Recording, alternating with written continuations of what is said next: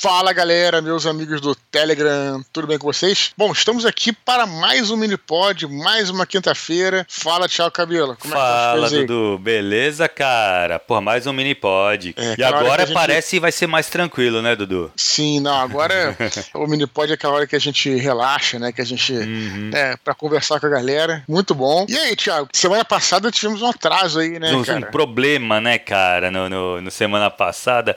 Lógico, não foi nada de muito, muito tempo também, né, Dudu? Foi algumas horas aí que a gente atrasou na entrega desse, desse mini pod, mas tivemos um problema. Sim. O que aconteceu, Thiago? A gente gravou aqui, né? Tava.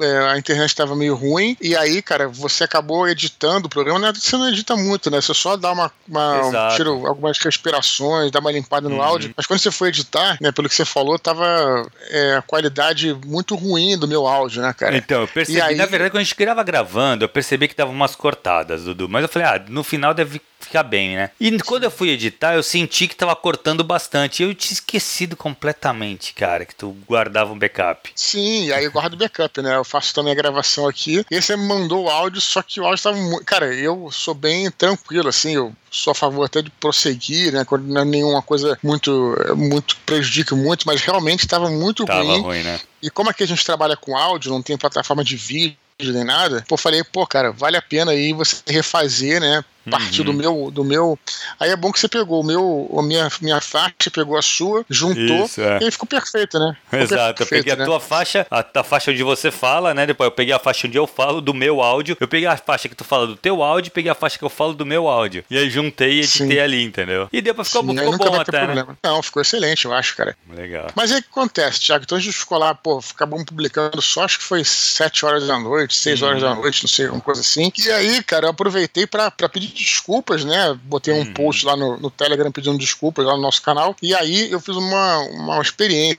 cara. Eu abri lá os comentários, né? Você pode fazer, você pode abrir, pode fechar os comentários e tal. E foi bem maneiro, cara. Eu achei que é, a minha avaliação aqui, não sei qual é a sua, né? Que nossos ouvintes, eles são super educados, né, cara? São, cara, são gentis, são compreensivos. Também já não foi nada de errado, né? Mas assim, todo mundo dando força, beleza. Eu sei que vocês estão trabalhando aí e tal. E quero até registrar aqui, cara, que eu tenho muito orgulho dessa galera que nos acompanha, dessa galera que a gente. Esse público que a gente acabou cultivando, né? Uhum. Desde desconstruindo até hoje. É uma galera que se respeita bastante, né? Não arruma treta e tal. E foi muito maneiro que a gente abriu lá os comentários e a galera foi super tranquila. Na terça-feira passada também, eu acabei abrindo os comentários eu coloquei lá o, um trailer lá do Cobra Kai para saber o que, que a galera achava tal. Mas em geral, Thiago, a minha opinião, assim, pra gente abrir os comentários, vamos ver o que, que você acha também, né? Abrir os comentários sempre, né? É, eu tenho essa coisa, cara, eu realmente é uma coisa que faz parte de mim, que é se você vai abrir um canal, né, para comunicação tudo, é, eu fico angustiado de não dar um retorno para essa galera, né? uhum. né? É, na terça-feira, né, e tanto na terça-feira quanto na outra quinta, eu tava ali com tempo para ficar observando, interagindo com o pessoal tal, mas eu sei que eu não vou poder fazer isso sempre, pelo menos uhum. não posso prometer. Então, já que eu não posso prometer interagir sempre, a minha ideia aqui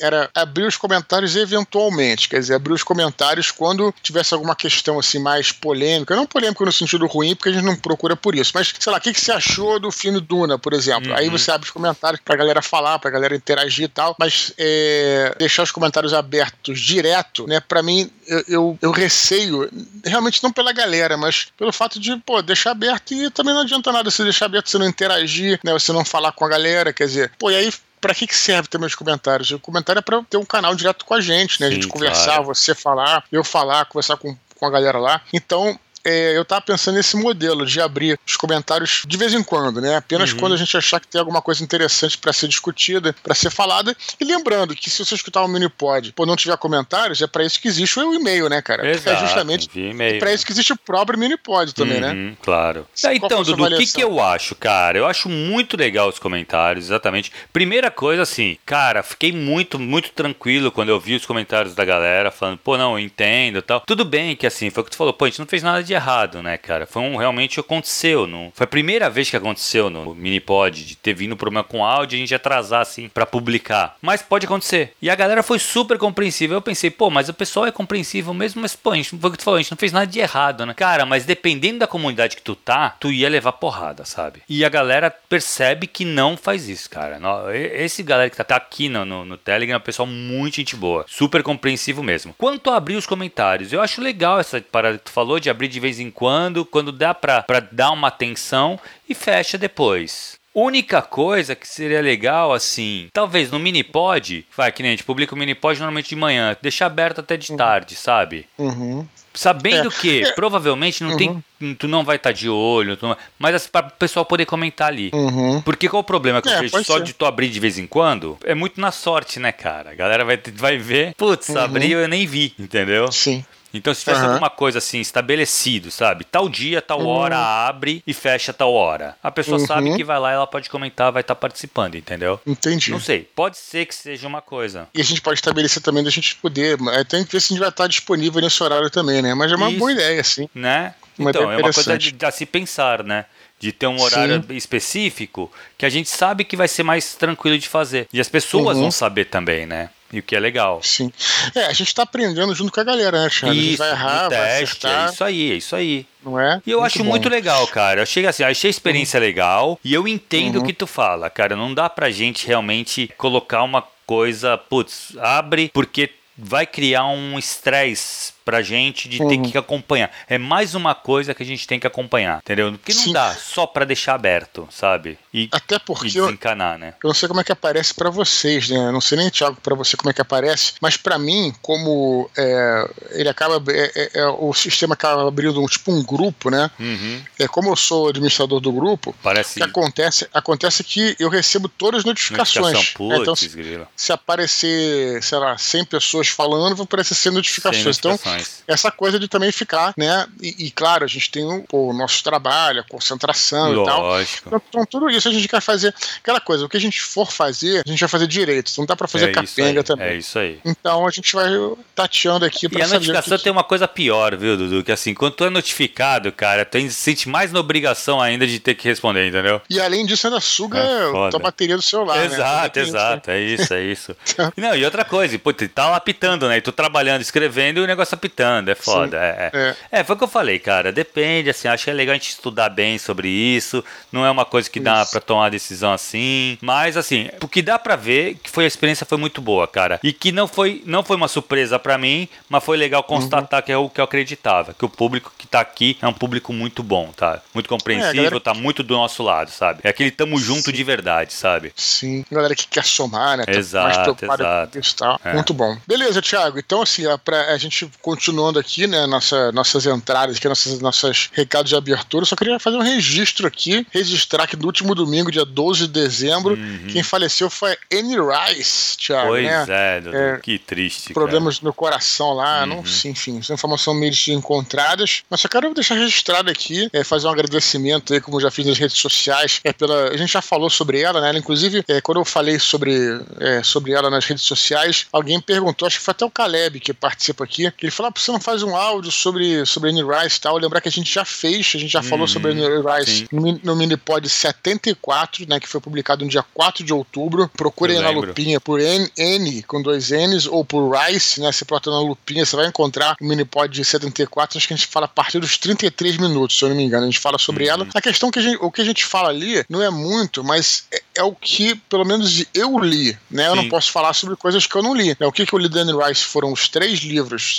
os três primeiros livros do uhum. Crônicas Vampirescas e um outro livro chamado Servo dos Ossos. Sobre todos esses, eu falo um pouquinho ali nesse Minipod 74, né? uhum. né? E, e além disso, nós também temos, para quem quiser também, não é bem Anne Rice, mas a gente fala um pouco sobre ela, a gente também temos o Desconstruindo 13, que é sobre o mundo das trevas, RPG, Isso, vampiro e tal. Uhum. A gente fala um pouco sobre ela e temos alguma coisa. É, claro, poderia, até pensei em fazer uma coisa maior tal, mas eu acho assim, literatura é complicado você falar sem ler, sabe, cara? Sim. Vai fazer, sim. Uma, vai fazer uma pesquisa para falar sobre os livros. Eu não vejo muito sentido disso. Eu teria que ler, né? Uhum. Então, realmente, é, o que a gente falou foi o que a gente leu ali. É, mas só então, uma curiosidade, eu não sabia, cara, mas o último livro que ela lançou do, do da Crônicas Vampirescas foi em 2018, cara. Ah, eu também não sabia, não. agora, cara, assim, pô, agora, mas pô, não faz tanto tempo assim, né? Sim, interessante, É. interessante. Eu fiquei até de procurar, né? Eu me lembro que eu acabei que no quarto livro eu não li, né? Os três primeiros fecham bem e tal, Uhum. mas fica até a ideia aí. Mas principalmente agradecer pela inspiração aí também, porque Sim. ela me inspirou não só na literatura, como por meio dos jogos de RPG, né? Uhum. Do vampiro e tal, que vampiro,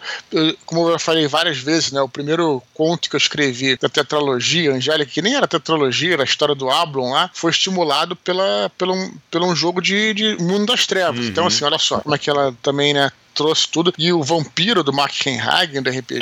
Totalmente quem- inspirado, Pra né? quem, tá, pra quem tá caindo de paraquedas, a gente já falou isso várias vezes, foi to- ele, ele fala assim, Sim, bem claramente, sim, né? é. Foi totalmente inspirado no, na- nas crônicas vampirescas, né? Então, assim, é, fica aí a né, memória pra ela aí, né, Thiago? Sim, sim, sim. É, cara, foi uma grande perda pra literatura, mas ela deixou um legado legal, assim, tem bastante coisa pra se ler dela. Não só da, da, da parte dos vampiros, tem o dos, das bruxas lá também, Malfoy, né, cara? Que, pô, tem muita coisa legal. Ela escreveu bastante, né? Uhum. É, então fica aí a. Quem não conhece, leia pelo menos o Entrevista com o Vampiro, Sim, que tem um sim. filme, tem um filme excelente, é um clássico, né? Exato. E, e é interessante até que o Entrevista com o Vampiro você pode ler sem você ler os outros. Quer dizer, Sim. você consegue ler fecha, fe, Uhum, fecha é, direitinho fechadinho, é, é. E vai ter uma série, se não me engano, agora. Vai, essa eu não sabia. É, Tem uma interessante, série cara. do, do, da Crônicas Vampirescas. Sabe, que- sabe quem traduziu o Entrevista com o Vampiro? Porra, Clarice Lispector, cara. Isso é demais, Impressionante, né, cara? Impressionante. É, É, é. uma das maiores brasileiras, brasile- da literatura brasileira, né? Que ela não era brasileira, mas Uhum. é uma das maiores nomes aqui da literatura brasileira traduzindo a Anne Rice, cara. É animal, né? Não. E ela é assim, que tem tudo a ver, né, também, Tudo, o tipo de literatura e tal, né, o, então muito, muito bom mesmo, então procure pelo menos essa, essa versão aí, acho que foi a Rocco que lançou nos anos 90. Beleza, Thiago? Beleza, Dudu. Bom, É, Thiago, olha hum. só, também quero lembrar a galera aí que a gente, é, na sexta-feira passada, a gente fez um áudio aqui, né, com a galera do Clube Brasileiro de Ficção Científica. A gente, assim, cara, a gente, eu tenho maior assim, uma felicidade, uma alegria de poder divulgar essas, essas iniciativas, né? Do, do- eles estão com um fanzine, como você já tem áudio aí da sexta-feira passada, que é a revista Tachyon, Uhum. ela tá aberta aí para submissões. Então, assim, é o que a gente sempre fala aqui, né, Thiago? Pô, cara, a gente, é, assim, não falta oportunidade. A galera tem que correr atrás, tem que vencer essa, às vezes, essa, é, esse, essa timidez e tal, e mandar para eles, né, procurar, procurar concursos. A gente sempre fala isso. Então, aqui no descritivo desse áudio vai estar o link, né, pro site deles, que eu acabei não colocando no dia, e que vai ser o, o link que você tá com lá o edital para você mandar direitinho. É gratuito, 100% gratuito. É uma revista digital. Cara, é excelente oportunidade para você começar, cara. Exato, Muito boa. exato. Né? Então a Muito gente legal. tem maior. Show de bola. E além disso, faltam 15 dias aí para encerrar o, o Histórias Extraordinárias. Não deixe de garantir a sua ali em catarse.me barra HE4. Estamos cheios de jabá aqui, que, é, não ganhamos nada por isso, Thiago. a gente vai só na confiança, né, cara? Claro, cara.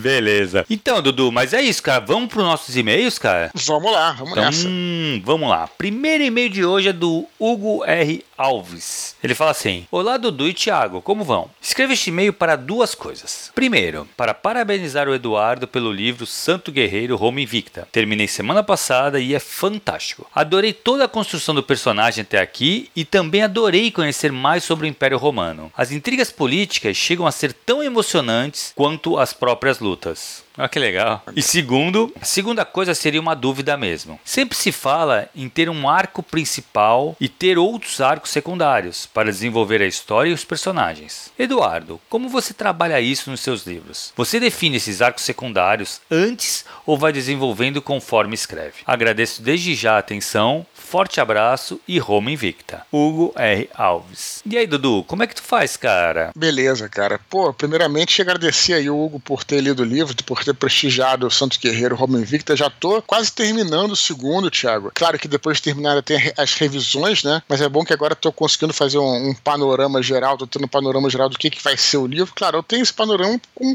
o roteiro que eu escrevi, mas uhum. você escrevendo, depois meio que já escrito, você tem uma outra visão, né? Do que, que acaba se transformando a obra. Eu tô para fazer um áudio aqui, cara, porque eu tenho que parar para botar os pontos direitinho e tal, falando um pouco mais sobre como é que tá esse processo. Já tem alguns meses eu fiz um áudio falando sobre isso, né? Falando sobre. É, eu tava começando a escrever na época, né? E falando que é, uma das coisas que eu falei na época era que é muito interessante como é que nesse segundo livro é, parece que, se, que eu me soltei, né? Porque o personagem também tá mais adulto. Então, uhum. no primeiro livro, ele era muito criança. Então, ficava difícil ele participar de batalhas, né? Ficava difícil ele ter as suas ilusões e desilusões amorosas. E depois, a partir de, sei lá, 17, 18, 19 anos, você já pode ficar já um jovem adulto, ainda mais naquela época. Então, já você pode fazer o que você quiser. Então, é bom assim, tá, é, pô, foi, né? Na verdade, está sendo, digo foi porque eu tô quase acabando de escrever. Então, assim, foi uma trajetória é, muito gratificante, assim, muito solta, né? Uhum. Em relação ao primeiro, né? Então, assim, é, é, isso que eu falei lá. Depois eu vou fazer um áudio aqui para falar um pouquinho mais sobre, claro, se, óbvio que sem spoilers, né? Depois eu vou preparar um áudio direitinho, com os pontos, para falar como é que tá sendo. É, como é que tá sendo a produção do livro, falando mais sobre a parte histórica, né? Sobre qual é o, o mote histórico desse livro, né? Que o primeiro tem um mote histórico, o, o, segundo tem uma outra ideia histórica aí que,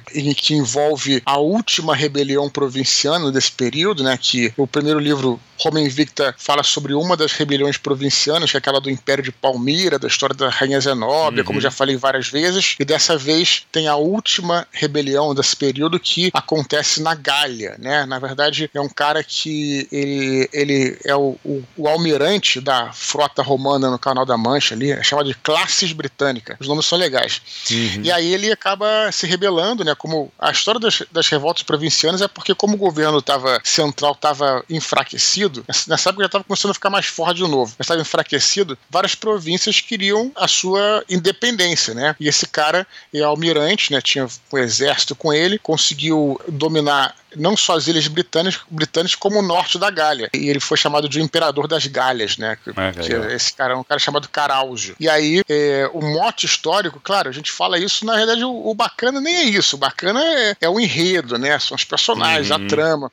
Mas eu diria assim, claro que isso não tem spoiler nesse sentido, que o mote histórico aí de Santo Guerreiro Ventos do Norte é essa, é essa batalha, né? Quer dizer, essa, essa libertação aí da Gália, né? enfim, é, desse imperador aí, dessa essa rebelião legal. provinciana, né? Bem maneiro. E aí tem vários. É, foi uma rebelião que durou, quer dizer, a campanha contra esse cara durou vários anos e com várias frentes de batalha. Tem uma batalha na própria nas Ilhas Britânicas, tem uma frente de batalha que é no norte da Gália e tem uma frente de batalha que era lá em cima, né, no estuário do Reno, do Rio Reno, porque um das, uma das, é, porque esse cara também tinha o um apoio de uma tribo germânica chamada, que eram os francos, né? Eles eram uhum. piratas, tal, e a base deles ficava lá em cima no Rio Reno. Então aí que essa, né, o livro ele se foca nesse, nessa, nessa frente frente de batalha. Uhum. Que, claro, é a que tem menos informação, Thiago. E aí que a gente entra, né? Claro, Nessas lacunas. Hum. Então, assim, Muito assim, legal, hein, cara? É, a parte histórica é mais ou menos isso. E, e, mas o que eu acho mais legal, a gente se empolga quando a gente fala da parte histórica, né? Mas o que eu acho mais legal nem, realmente não é isso, Thiago. É o dia a dia, né? O cara chegar lá. É, né, então, mas a parte histórica eu acho que é o pano de fundo, né, Dudu? Isso, isso, é, é. Então ele que cria as motivações e tal, e aí vai criar os personagens, que é o de fato que acontece, né? Você conta a história do personagem. Literatura basicamente é isso, a história do personagem. Sim, exatamente, né? E aí, uhum. é, para quem leu o, o Roma Invicta, né, tem a história de que o pai do São Jorge teria morrido lá na, ou morreu, né, lá, lá na Germânia. Uhum. Então aí também junta com a motivação Legal. né, pessoal, né? Porque é aquela coisa, a gente fala muito disso aqui, né, Tiago? Conflito, né? Você juntar um conflito macro com um conflito micro, né? Os, cara, quem fazia isso era muito bem. Vale falar aqui, né? Porque, afinal de contas, o Minipod é para isso, literatura. Já, já falei outras vezes. Eu gostava muito da, quando é, os bons episódios do Nova Geração, né, do Star Trek Nova Geração, que eles uhum. sempre colocavam um conflito, que tinha um conflito, aí ele colocava outro, e é, não raro também tinha um, um tempo para você concluir. Então você tem né, que correr, porque tem um sentido de urgência, né, vai, o planeta uhum. vai explodir, você tem que buscar o remédio e tal. Então tem vários conflitos, você fica, né, com. Você fica realmente com uma, um nível de tensão alto, assim, né? Isso é, isso é bom, né, para essas histórias. Enfim, aí depois eu vou fazer um áudio aí só sobre isso, né? Falando um pouquinho mais, detalhando, né? Só para encerrar aqui, que eu me empolgo, mas, cara, vocês sabem que. Você sabe, né, Tiago, que você foi um dos primeiros a saber e tal, que eu é, construí o livro, é, fiz o roteiro todo primeiro, né? Uhum. Então eu tinha pensado como um livro só, já falei isso várias vezes. E aí, cara, é uma coisa que foi muito legal, né, cara, quando eu dividi em três, especialmente no segundo agora, foi ver que certos personagens que eram personagens que estavam meio diluídos ali no meio da trama, porque eram personagens que estavam no, meio, é, é, assim, no meio de um livro só, como eu tive que concentrar e fechar arcos, né, três arcos, esses personagens ganharam força. Isso foi muito maneiro, cara. Isso é uma coisa que eu me surpreendi. E, sobretudo, vilões, né, que estavam uhum. ali, eram vilões secundários e viraram os vilões do livro, entendeu, cara? E ganharam ah, uma legal. força estupenda, né? Uhum.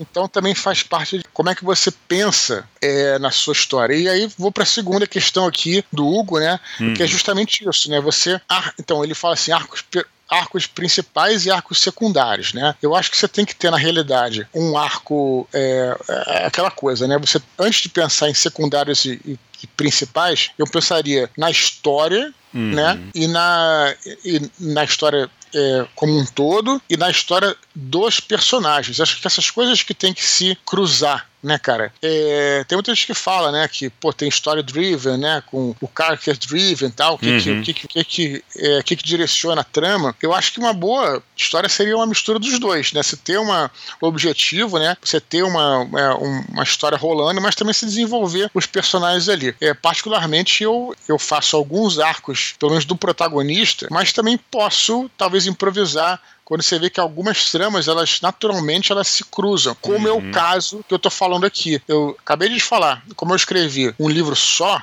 algumas tramas não estavam cruzadas. Depois que eu acabei é, dividindo, né, outras tramas foram se entrelaçando porque eu trouxe, eu dei mais força aos personagens e tal. É quando a gente escreve uma história, é diferentemente da vida real, vamos ver se você concorda comigo, Thiago. É, a gente tem que concentrar as ações em não poucos, vamos dizer assim, mas alguns personagens Porque na vida real, né, as ações são concentradas em, em várias pessoas diferentes, né? Uhum. E, e, e aí você, numa história, você tem que fazer com que cada personagem faça muita coisa, porque senão você se perde, você não, você não se apega a ninguém, não, não se apega a nada tal. Então, uhum. Então é, é, bem comum, especialmente em romances históricos, seja audiovisual, ou seja na literatura, você meio que é, juntar três personagens para dar mais força a eles, né? Então acho que é isso que eu posso dizer. O é, que, você acha? Na verdade, assim, esse negócio do, de você bolar antes as tramas secundárias tal. Algumas tramas secundárias, eu acho que fatalmente, quando você está planejando, levando em consideração que você é um cara que planeja a sua, sua,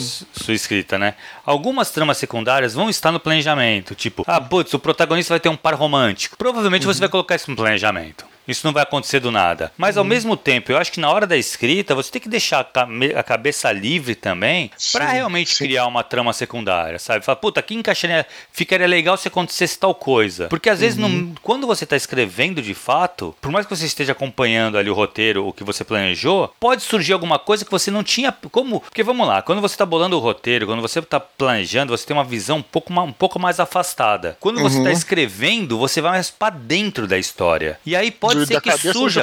É, né? exato. Tá, e pode ser que surja alguma coisa. Aí eu acho uhum. o seguinte, cara, escreve essa trama secundária. Porque assim, uhum. essa não é a última versão, não é essa versão que você vai entregar pra editora. Você vai editar esse texto ainda. Quando Sim. você acabar, você vai reler ele vai, e você pode achar que essa trama secundária não valeu a pena ter colocado e você corta, uhum. entendeu? Mas eu acho que assim, sinta-se livre para colocar. Então, uhum. eu acho que nesse momento, a hora que você está escrevendo, é a hora de você jogar tudo que você acha que fique bom. E depois você vai fazer uma leitura e vai fatalmente editando esse teu texto. E aí, se você achar uhum. que foi demais, você corta, né? Sim. Não tem uma ordem, mas eu acredito que assim, algumas secundárias você vai, no planejamento você já vai ter essa visão. Que são essas secundárias uhum. mais importantes, né? Um par romântico, algo, a busca de um, de um objeto que ele vai precisar para fazer, tá, completar o a missão dele mesmo. Isso tudo, essas, essas secundárias aí, você pode trabalhar, entendeu? Já no planejamento. Mas algumas eu acho que só vai surgir quando você entrar na cabeça do personagem de fato. For para as minúcias do texto. Uhum. É uma coisa que acontece comigo interessante que às vezes essas tramas secundárias elas, elas surgem, né? Pelo menos uma solução secundária de uma questão surge e, e você vê como é que, cara, como é que é, a coisa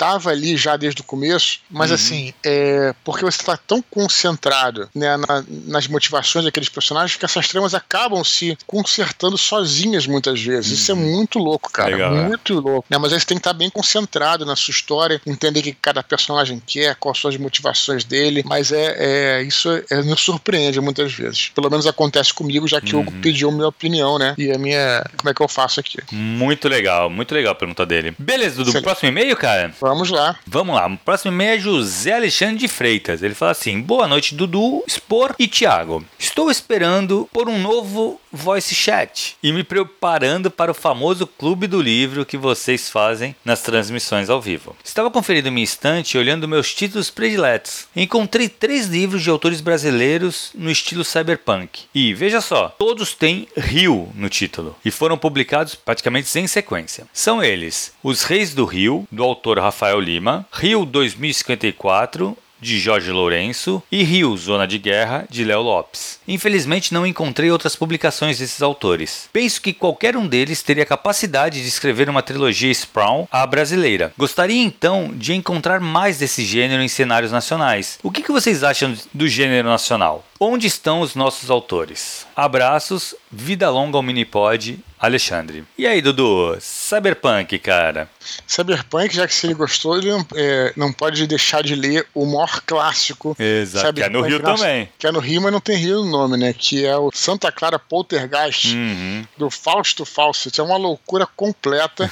se tu for ler esse livro, cara, tu tem que deixar a mente bem aberta, porque é bem confuso. Mas como é um clássico, né, cara? Uhum, até, vale a pena, claro. É, até aconselho você procurar na estante virtual o que publicado na época mesmo, né? A edição da época. Uhum. Pra ter aquela coisa, assim, de você quase que quase que você tá é, no, no, museu, né? Vendo uma peça de museu e tal uhum é bem interessante. Embora o livro seja confuso, ele é interessante você ver como é que, como é que ele reflete um pouco o espírito da época, né? Uhum. Que, que era dos anos 80. É bem, bem interessante nesse, nesse aspecto. Fausto Fawcett, né? Então, assim, é, o Cyberpunk tem isso. Só pra é, deixar claro aí, eu não sabia que, que era que, que era a trilogia Sprawn, aí eu fui pesquisar. Ele é se refere Gibson. aí, é, eu só pra. Porque nem, todo mundo sabe, uhum. né? Eu não uhum. sabia. Não. Então o que ele quer dizer é dizer que cada um desses autores que ele citou poderia escrever uma, uma trilogia de livros cyberpunk, assim como o Gibson escreveu, né? Uhum. Então só pra uhum. deixar o Neuromancer, claro... o Count Zero e o Mona Lisa Overdrive. Essa é a trilogia Sprawn, né? Cara, é só que é muito bom, Dudu, é muito bom mesmo. Perfeito. Só é falar que, só mencionar que ele mencionou o chat de voz, a gente está fazendo todo o possível para fazer o que a gente, para assim, dar o máximo de nós, né, Thiago? Você sim, não está fazendo o que a gente não consegue ainda, não está conseguindo fazer nada ao vivo, mas é, mas com certeza a gente está no nosso nosso radar aí, né? O uhum. chat de voz. A gente está é, tentando, até falando aqui nos bastidores, né? De se a gente consegue fazer um outro desconstruindo praticamente uhum. também. Então, o que a gente pode, a gente está fazendo. Mas legal que ele é, é, vai voltar o chat de voz, assim que for possível, a gente vai anunciar, vai avisar. Quando rolar, estejam prontos, sei que a gente vai fazer esse esquema aqui. É, é maneiro. A gente acaba o chat de voz, Thiago, sempre empolgado para ler Exato. novos livros, né? Uhum. Então é. E é legal saber bacana. que o pessoal sente falta do chat de voz também, né? Sim, cara, com certeza. Parece que agora você pode fazer. Eu, eu nem gosto tanto, mas tem que ver, na verdade, ver como é, como é que não faz isso. Porque agora você já pode fazer é, um chat de vídeo no Telegram. Nossa. É, é, mas aí, bom, eu prefiro que seja de voz, que é, na realidade, por ser mais é, rápido, né, cara? Mais uhum. leve. Mas, Exato, enfim. é mais leve mesmo. Consome menos banda pra galera, pra escutar. Eu acho que é, que é mais legal também. Então, do de Cyberpunk, cara, quando ele falou de Cyberpunk, aí me veio a cabeça uma parada que eu achei muito legal e uhum. na hora explodiu, deu uma. Agora, tu já deve ter visto também, que é o Gambiarra, o HD de espadas. Chegou a ver isso, não? Não, cara. Que é um curta-metragem, cara, de Cyberpunk, uhum. que o uhum. Didi Braguinha participa. Hum, olha. É muito legal, cara. Depois procura. Tem, acho que no YouTube, alguma coisa assim. Eu lembro que eu vi na época, muito bem feito, por sinal, sabe? Uhum. E, cara, eu acho que realmente a gente tem uma, uma escola aqui de cyberpunk, tem mais coisa. É a uhum. Tarja Editorial, eu lembro que lá nos anos 2010, alguma coisa assim, 2011, eles uhum. lançaram um livro cyberpunk também. Então, assim, o tem bastante não? coisa. Não, tem o cyberpunk também. Interessante.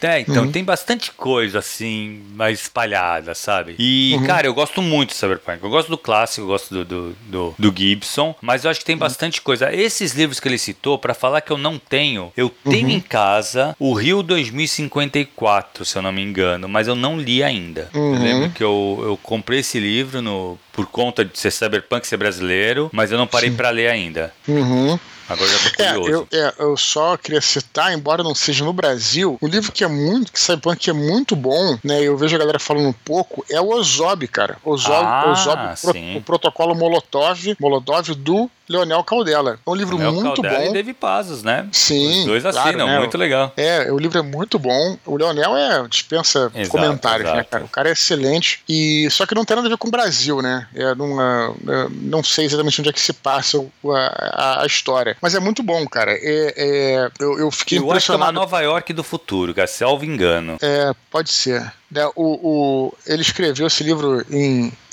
Reza a lenda, acho que é verdade. Que escreveu em um mês esse livro, né? O Leonel Nossa, é, é, é, uma, é uma máquina, massa, né, cara? Mas é uma máquina mesmo, cara. É, tem uma. Tem uma. Inclusive, o livro é lindo, né? Porque eu acho que a única edição que saiu, a edição que eu tenho aqui, é capa dura. Acho que não uhum. teve outra edição. O livro é realmente muito bonito e muito, muito legal. E o, o Leonel, realmente, ele, ele faz uma, uma, uma, é um personagem legais. Vale a pena procurar, cara. Sim, não é no Brasil, sim. mas vale a pena. É escrito por um brasileiro, né? Vale a pena procurar. Agora, quando ele, ele fala aqui, eu só não entendi uma coisa. Ele fala: gostaria então de encontrar mais desse gênero em cenas nacionais. Perfeito. Já falamos aí, né? Alguns uhum. poucos que a gente pode colocar. Ele ele fala assim: o que, que você acha do gênero nacional? Onde estão nossos autores? Eu, eu não entendi se ele estava falando é, de cyberpunk. Eu acredito que sim. sim Onde está, é, dizer, aqui acho que o que, que ele quis dizer foi o seguinte: é, o que, que vocês acham desse gênero nacional, né? Do, do uhum. gênero que ele coloca, do gênero cyberpunk no Brasil. Eu Sim. acho que é isso. É, é, porque se já falando de nossos autores no nível né, mais amplo, pô, aí a gente tem uma. Pra caramba, né, é, tem muita o, gente boa. Eu só quero então registrar aqui, já que eu não sei se foi essa pergunta, mas quem tá perdido aí, né, galera que, que né,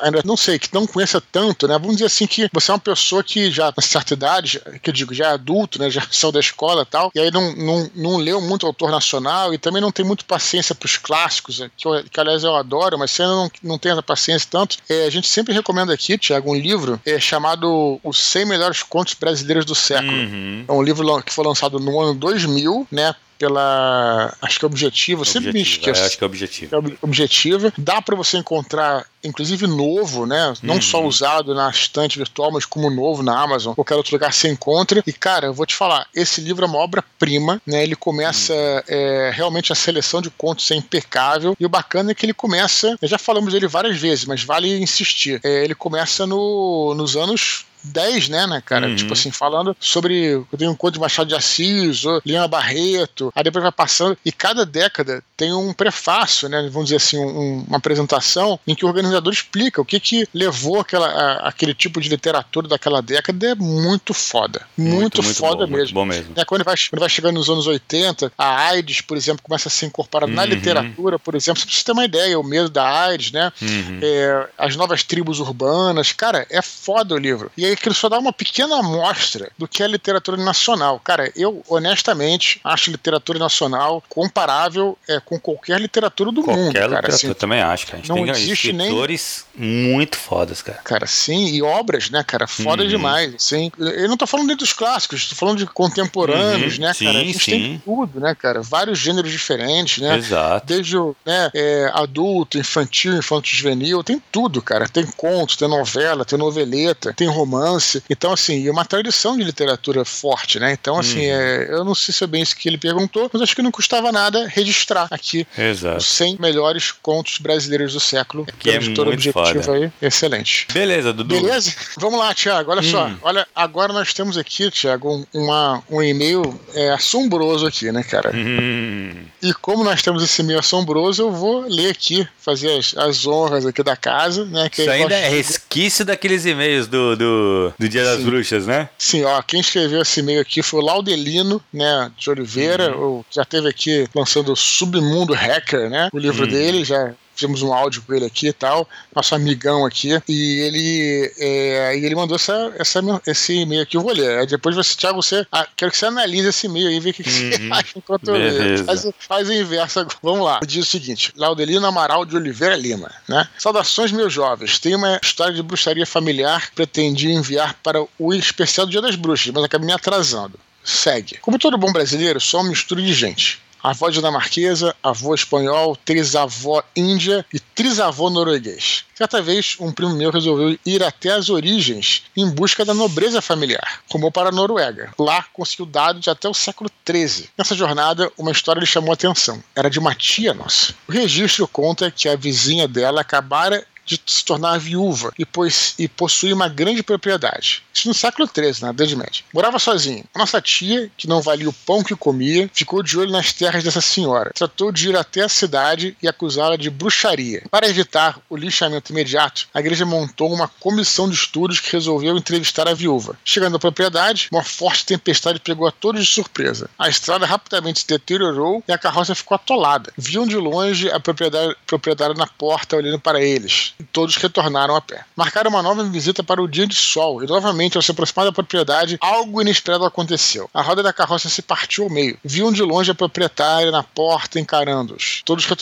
retornaram a pé. Na terceira visita não teve conversa estavam já convencidos de que se tratava de uma bruxa. Foi presa, julgada e executada pela administração local. Nossa tia acabou ficando com as terras dela. Pouco tempo depois, a farsa foi descoberta e nossa tia teve o mesmo destino da vizinha. Então, as terras passaram para outra pessoa. Seria a vizinha uma vítima ou uma bruxa, afinal? Estaria ela na porta invocando uma tempestade ou estaria ele somente para recebê-los? Ou será que a minha tia também foi vítima de um espertalhão? Ou seria ela a verdadeira bruxa? Deixo a conclusão para os senhores. Forte abraço Abraço, Laudelina. e aí, Thiago? Quem era a bruxa aí? Cara, que sinistro, né, velho? Eu falo o seguinte, pode ter sido tudo uma coincidência, né? Eu fiquei pensando nisso. Mas, porra, o que eu não entendi foi uma coisa, antes, bicho. Antes, antes, antes, de tudo, já que foi para do século XIII, pode ser que a história nem seja essa também, né? Exato, exato, exato. Até porque, assim, eu achei muito estranho o bagulho. Tá, a tia uhum. dele tava lá. Aí a uhum. mulher é bruxa, acusa a mulher de bruxa. A mulher é condenada. E ela pega as terras por quê? Uhum. Entendeu? Por é, que, que passaram a terra pra ela? Foi, foi, porque foi ela que... Que denunciou? Que denunciou, né? Ah... Não sei se tinha... Não sei se tinha uma lei, assim, uma regra que, porra, se tu denunciar, tu ganha o, o espólio do cara. Pô, aí é foda, hein? Que devia ter de denúncia nessa época. Cara, porque assim, o que pode ser também, pode ser tudo, cara. Coincidência, né, bicho? Pô, choveu. Porra, pode chover a qualquer momento, né? Quebrar a roda, cara. Se fosse falar assim, não, pô, tu viu alguma coisa muito clara, mas pra tu ver como naquela época porque dali a galera já falou, não, é bruxa mesmo. A uhum. gente tentou ir lá duas vezes, não rolou, é bruxa, cara. Uhum. É foda, né, cara? Devia ser sinistro naquela época. Sim.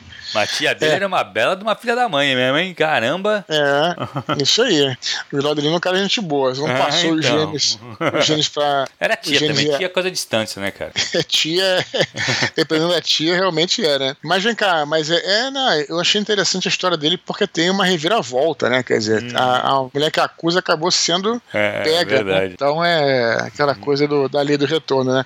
Mas o Ladrilho me mandou uma outra história e no hum. próximo mini pod a gente vai ler também. Ele ah, mandou legal. duas, então fica essa história de, de bruxaria aí. Show Beleza, de bola. Thiago? Vamos pras curtinhas então, Dudu? Vamos lá. Primeira curtinha de hoje, cara. Vitor Bertazzo Ugaretti diz estar decepcionado com Dudu por ele não entoar o brado viking na antológica cena do gladiador. É assim que meu Fusca anda, pode crer, igualzinho, cara. Eu fiquei outro dia vendo isso aí, caralho, é igual. Ele diz que lembra de ter assistido a película com a mãe, no cinema, aos 11 anos de idade. Cara, esse meio dele não entendi, né? Hum. De onde é que ele queria que eu entoasse. Eu sei, cara, era... porque foi ah. num Winipod, pra tu ver como é foda, como essa, palavra, essa frase ficou emblemática, né, cara? É assim que meu Fusca anda. Porque não, uhum. não, foi, não foi no. Não sei se foi no, no mini-pod passado ou se foi no retrasado. Como eu tava editando, eu fiquei preso nisso também. Que tu fala da descrição da cena icônica que é aquele começo do gladiador. Ah, entendi. Agora eu tô entendendo.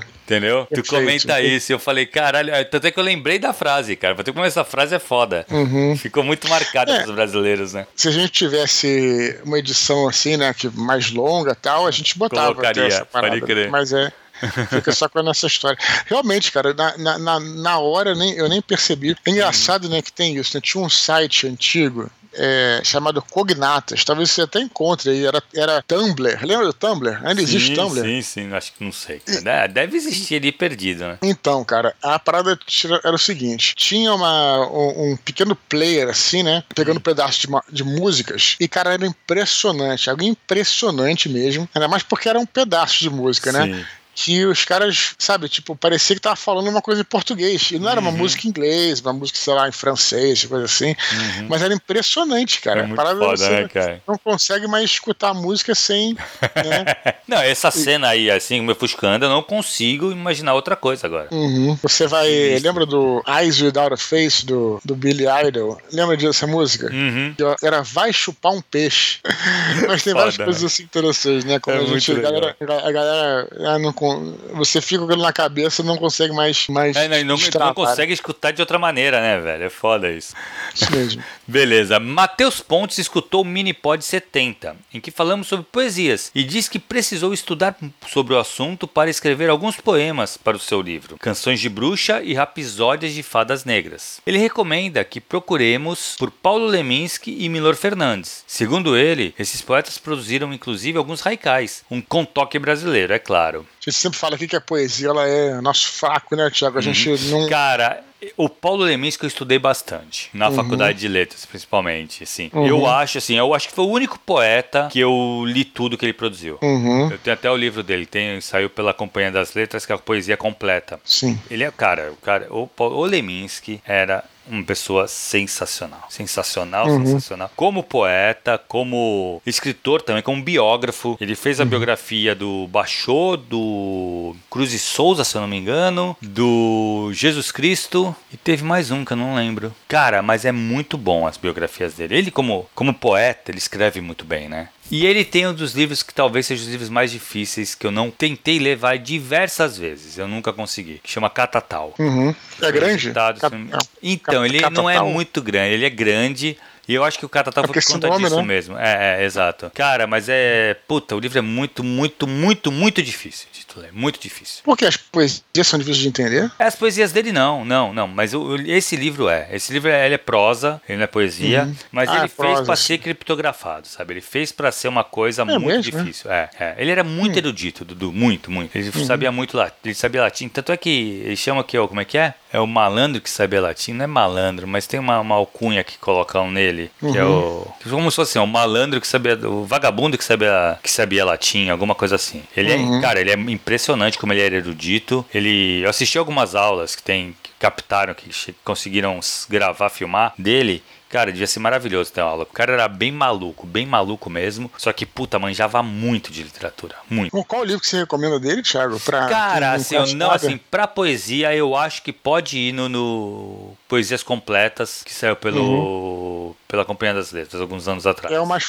famoso, né? Que é, é. a capa, capa, azul, né? Azul claro, não é isso? Então, não, na verdade, esse aí é uma capa laranja, Dudu, que é o Poesia Tô, que são todas as poesias dele. Tem o, uhum. o como é que é? O Lavin Close? Não. Eu não vou lembrar o nome agora. Eu tinha alguns livros dele solto, mas quando saiu esse poesia completa, eu comprei esse e eu doei os outros. Uhum. Que tinha uhum. poesia, cara, mas tem cada poesia animal dele, cara. Ele, eu acho ele muito. Eu acho que, na minha concepção, eu acho ele um dos melhores poetas brasileiros. Por uhum. conta dele escrever a poesia, que é o tipo de poesia que eu gosto de ler, sabe? Eu não vou Legal. julgar aqui coisas de valores, porque a gente vai falar Vinícius de Moraes, e tem outros, uhum. porra, tem vários outros ainda mais antigos que são super considerados e talvez até melhor tecnicamente que o, que o Paulo Leminski. Mas uhum. para mim, o que me toca mais é o Paulo Leminski. O Milor eu conheço que... pouco sobre poesia. Uhum. Eu tô perguntando porque teve um, teve um livro do Paulo Leminski que ficou meio hit aí, né? Tem uns, uns 10 anos atrás, por aí, né? Se eu não me engano. Então não sei exatamente qual é. Ele ficou assim, voltou o, o, os livros dele, e aí teve uma interessante que ele faleceu em 89, né? Já tem uhum. muito tempo que ele, que ele morreu. Sim. E aí, é, isso foi recentemente, né? Sei lá, 2000 e, 2012, por aí, que foi. E aí teve até. Tinha uma página dele no Facebook, claro, negócio de fã, né? Pra divulgar uhum. os livros e tal, coisa de fã, tudo. Só que tinha lá Paulo Leminski, né? E aí teve um, uma, um ah, evento, né? Uma, muito sabe bom, essa história? Pode crer, sei, sei. Muito eu bom. vou falar, vou falar o nome do evento, né, pra não queimar os caras. Mas teve um evento nacional, uma, um, uma, um encontro de literatura e tal, que, é, que aí, cara, eles botaram lá na página principal, né, como não conseguiam mandar mensagem e tal, sei lá. Lembra que botava no, botou no mural, né? Ah, nós uhum. queremos fazer contato com você para que você venha no nosso evento e tal, etc. E aí o, o administrador da página falou: olha, é, aqui eu morri, sabe? tipo. e a cara dele, se tivesse vivo, falar isso, cara. Isso que é, é foda. Cara, porra, mas é, é foda. Os caras não viram nem. Pô, nem sabe que o cara tá morto, né, cara? Impressionante, né, cara? Cara, quem continua né? produzindo né? é, poesia, haikai também e tal, é a esposa dele, né? A viúva dele, a uhum. Alice Ruiz. Uhum. Ela continua produzindo tal. Mas, assim, cara, o Leminski ele era demais, demais. Vale muito a pena. Vale muito a pena, assim, pegar as poesias dele, porque são poesias rápidas, normais, são, não são poesias muito longas, então dá pra você ler. Nem todas são haikai, tem bastante haikais mesmo, que ele cita aí, uhum. né? Ele gostava muito da cultura japonesa também. Uhum. Então, ele trabalha. Tanto é que ele escreveu sobre o Basho, que é um dos, dos caras que ele faz a biografia, que ele escreve a biografia, é um é o maior mestre de haikai do Japão. Uhum. Então ele, ele gostava muito desse, desse estilo, né? E a Alice Ruiz continua seguindo nos haikais também. Uhum. Mas legal, beleza, excelente vamos... dica aí do Matheus Pontes. Muito legal. Vamos para a última curtinha de hoje, cara. Caleb Souza diz que enquanto lia o livro Escrever Ficção um manual de criação literária do professor Luiz Antônio Assis Brasil, se deparou com o seguinte trecho: abre aspas, o ficcionista deve ser aberto à aventura que existe em penetrar nos motivos das ações próprias e alheias, e também a aventura de criá-los. Fecha aspas. O Caleb gostaria de ouvir a nossa opinião sobre o assunto. E aí, Dudu? Bom, então o negócio é o seguinte: eu não vou nem falar minha opinião sobre, sobre esse trecho, porque eu confesso que eu nem consegui é, digerir muito bem ele. É, ele tá muito fora de contexto, eu acho, cara. É, tá, tá, fora de contexto. Mas eu quero falar o seguinte: olha só, olha que coisa. Esse, esse, essa, essa curta do Caleb aí foi veio na hora certa, Tiago, porque aconteceu foi o seguinte: na semana passada, a gente chegou a citar esse livro do Assis Brasil, né? Uhum. E, e eu já tinha o livro aqui em casa, né, cara? Só que eu ainda não tinha. Eu, eu, só li o começo, meio que, né, o que seria as primeiras páginas ali, só pra. Eu tava lendo um outro livro que tava demorando para terminar, que era até o Pastoral Americano do Philip Hoff, excelente uhum. livro, mas é, é, um pouco mais, foi um pouco mais difícil do que o Complexo de Portnoy, então tava é, lendo com bastante atenção e tal. Eu terminei de ler esse fim de semana, e aí, né, o, o Chever Ficção já estava aqui comigo, aí eu fui ler. Cara, eu preciso dizer o seguinte: aliás, eu até me amaldiçoo por não ter citado. Ainda bem que você lembrou, Tiago. Ainda bem que você lembrou no último mini pod desse livro. Cara, uhum. esse livro do professor é, Assis Brasil, cara, ele é absolutamente espetacular. Quem está escutando a gente tem que comprar esse livro agora. Eu comecei a ler, né, já estou na página 40, por aí, e eu só não, só, só não continuei lendo porque cada é, pequena. Porque tem um capítulo, né? Dentro do capítulo tem uhum. alguns tópicos, cada tópico daqueles é uma aula, cara. Sim. Então, você, então o que, que eu tava. Então, até inclusive, estou lendo. É, eu não sou muito de ler dois livros ao mesmo tempo, mas eu acabei pegando um livro de ficção, comecei a ler uhum. agora o, é, o Sol para Todos, que eu não, não tinha lido um clássico, né? Uhum. E aí eu, eu, eu leio um pouco a cada, li, a cada dia né? Cada, dia. Isso foi, pô, é, domingo comecei a ler. Leio pouco a cada dia do, do livro do Assis Brasil para poder digerir aquilo que ele tá colocando. Uhum. E, cara, para quem acha que é muita coisa e tal, cara, é muito claro muito simples a linguagem, cara, extremamente gostoso de ler, um baita de um livro, cara. Então, realmente, eu, eu fiquei, pô, cara, é, é, como é que eu não falei isso antes, cara? Eu me senti assim até um pouco, sabe? É, é, é muito é, bom. É uma cara, aula mesmo, né, cara? Assim, e ele é muito didático, né, cara? Assim, é, Sim, e, e, é gostosa a leitura, pô. né? É, então, e é gostosa. Parece que tu tá trocando uma ideia contigo, assim, sabe? Ele tá Sim. contando a experiência dele em sala de aula, ensinando, né? E aí ele coloca um exemplo de um aluno dele. É um aluno meu, veio falar comigo, tal coisa. Cara, é muito legal mesmo. E, putz, cara, é realmente é, é o cara, não é à toa que ele é o cara da escrita criativa no Brasil, né, cara? Sim. Não é à toa. O é, cara é muito. Vai, já anotei algumas coisas, vai render excelentes áudios, né? Uhum. Comentários de áudio e tal, porque tudo que ele fala lá é uma coisa que ele fala logo no começo, a gente comentou aqui, é sobre personagens, né, cara? Uhum. É, como é que a gente. É, é isso é muito importante, assim, né? A gente pensar sobre isso. É claro que a gente tem que ter uma boa história. Mas ele fala assim: cuidado quando você se apaixona muito pela história e você esquece os personagens, né? Porque, ah, como você falou, você também falou agora hum. anteriormente, é, romance, ficção, não vou falar romance, né? Conto, novela, né? A ficção, é, o ficcionista, o trabalho do ficcionista, como ele fala aí, é você contar a história de pessoas, de um, de um personagem, de mais hum. personagens, né, cara? Você contar a história geral de alguma coisa, enfim, não importa tanto. Você tem que se sentir na pele daquela pessoa. Uhum. Então ele, ele, isso é uma coisa crucial que ele fala, entendeu, cara? Ele é legal que ele dá exemplos e tal. E muitas das coisas, cara, que ele fala ali são comuns é, que a gente escuta aqui, né? A galera que está começando, Sim. tem dúvidas. Sim. Né, e, e, né, e não sabe, né?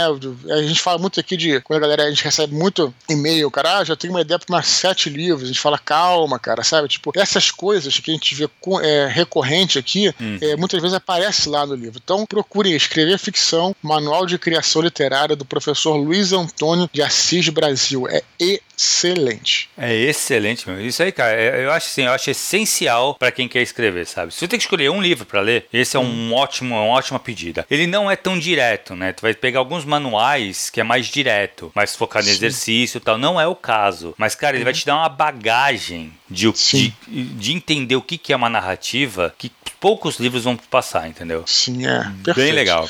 Então foi isso, Dudu. Lembrar, Maravilha. galera, cara, só para continuar escrevendo para eduardoexpor.gmail.com. Lembrando que todos os e-mails são lidos, tem uma filinha de e-mail aí. Se o e-mail não for lido na íntegra, ele pode vir para curtinha aí, que dá sempre boas discussões, né? Sim. E é isso. Muito bom. Se você estiver escutando esse áudio por outras mídias, acesse e confira o nosso canal no Telegram, que é o t.me barra Beleza, Thiago? Beleza, Dudu. Foi isso, cara. Um abraço, galera. Valeu, galera. Até a próxima e tchau, tchau.